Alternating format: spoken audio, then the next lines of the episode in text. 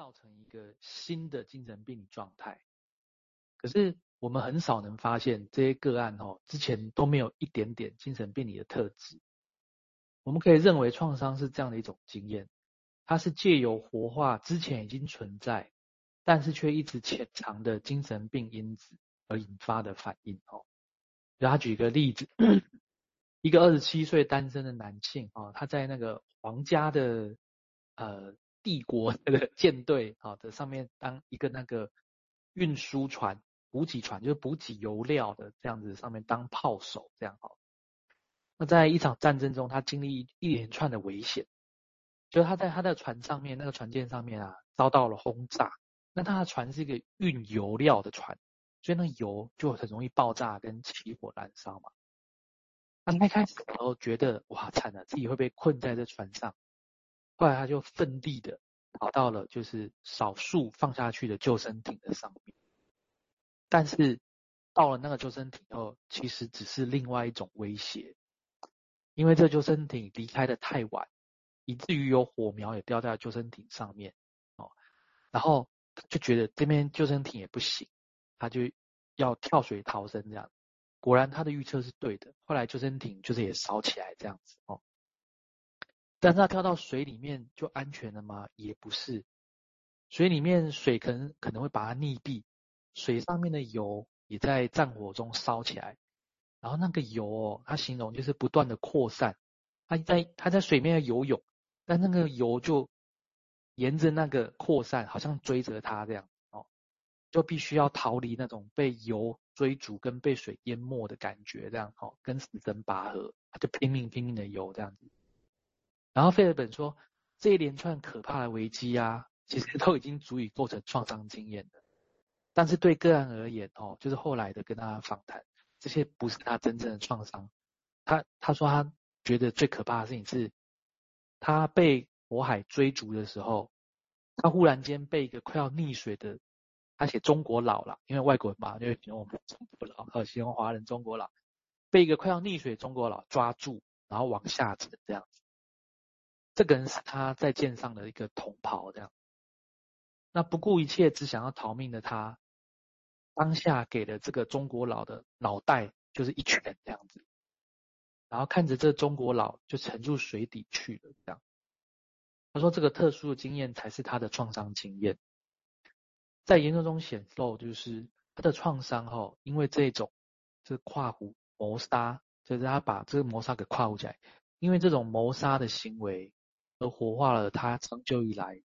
对父亲有强烈的恨意。那这个恨意之前伴随着焦虑和愧疚而潜抑着这样子哦。所以我在想，那一拳到底是给了中国佬一拳，还是给他自己一拳这样子哦？给了他自己脑袋一拳这样子哦。费尔本继续说，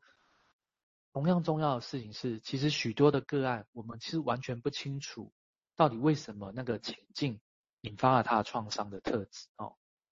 当然，我们也可以说，哦，有一些事情就是重复的发生，而可能有累积的作用。但是你看这些情况，就是他们发生的经验真的很广啊，可能是被炸的经验，可能是被困住的经验，或是看到了杀人的经验。会被迫要勒死别人来保护自己，或者是在困境中被上级所放弃，被同袍指控说有同性恋，当时同性恋是一种污点嘛，吼，或者是太太要生小孩了，想要请假回家，可是被拒绝，或者是被士官长骂等等这样子哦。我说这些形形色色的现象，让我们怀疑这些看起来其实就像生活中的某一些事件，啊，是很严重。并不完全就是战争本身，所以好像并不一定是服役本身造成的这样子。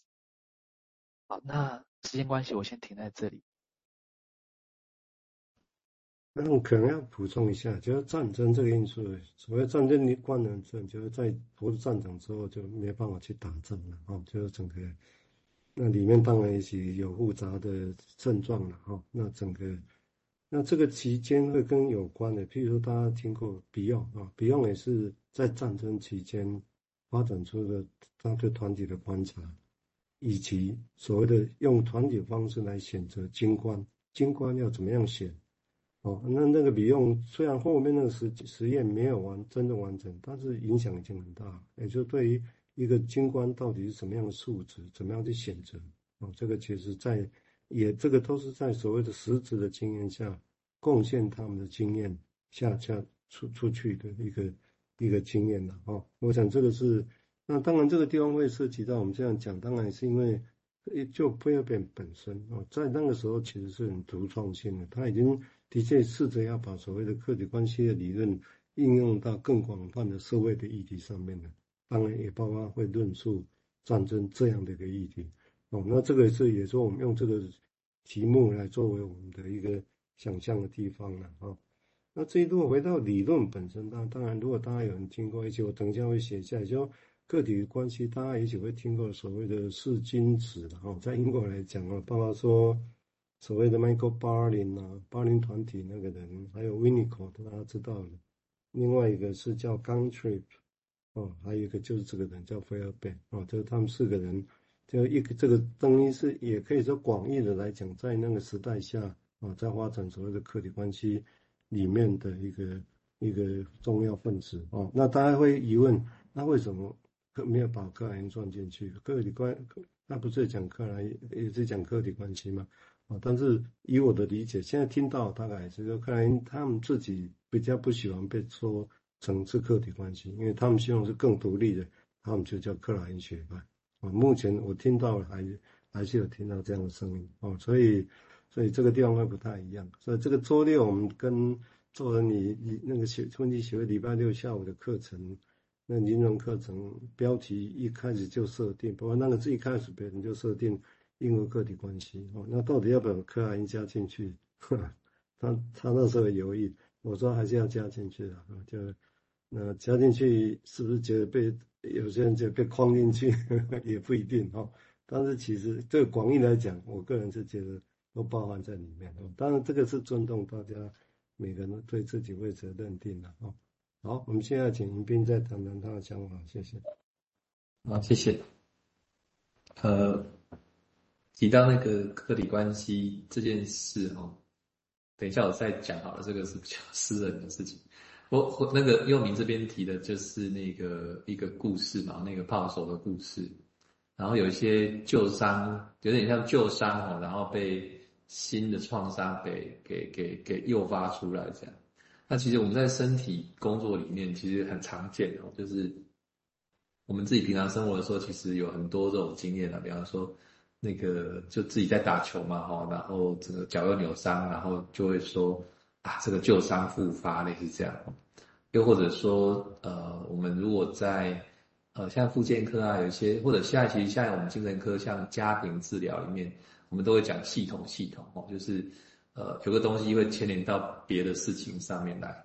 那比方说一个家庭里面有一个忧郁症的患者出现，我们就是说啊，那个忧郁症的患者是所谓的破口。现在我们叫破口嘛，我们就知道那是最弱的地方，它就承接的那一个所有人的这个这个，我们说做专业讲叫投射了，所以我们不能只有治疗那个最弱的地方，我们其实要整体性的来看，该怎么把整体的系统把它变得比较强壮一点，哈，可以承受这些压力。但是这个理想性之前，那个受创破口的部分就会变得相对的相对的严重了。所以其实刚刚佑铭医师提到那个系统里面的那个部分啊，然后呃那个炮手被被想起的那个创伤是对他爸爸的恨意的这件事情啊，如果那个叫破口，也就是最后一个呃最弱或者是最想要去保护的地方的时候，他在整个面临到最大的创伤的时候，那个地方就会被展先被展现出来，先然后其他的还是存在着，他是先被。展现出来了，好，然后，然后我就点到刚才一直在提那个跟周医师讨论这件事情。那我还记得我去英国那一年读书嘛，哈，就有个考试，考试就笔试嘛，哈，就是就会，呃，会有一个论申论题啊，然后他就确实问了这个题目，如果没有印象错的话，就你认为这个这个克莱因到底是不是跟客体关系的相关性是什么了？哈，他也不是说到底是不是客体关系啊。那当然这么问，就表示说一定有一些争论存在。然后我我记得那时候我写的比较客体关系来解释这件事情，就是意思是说，我也同意克莱恩其实有有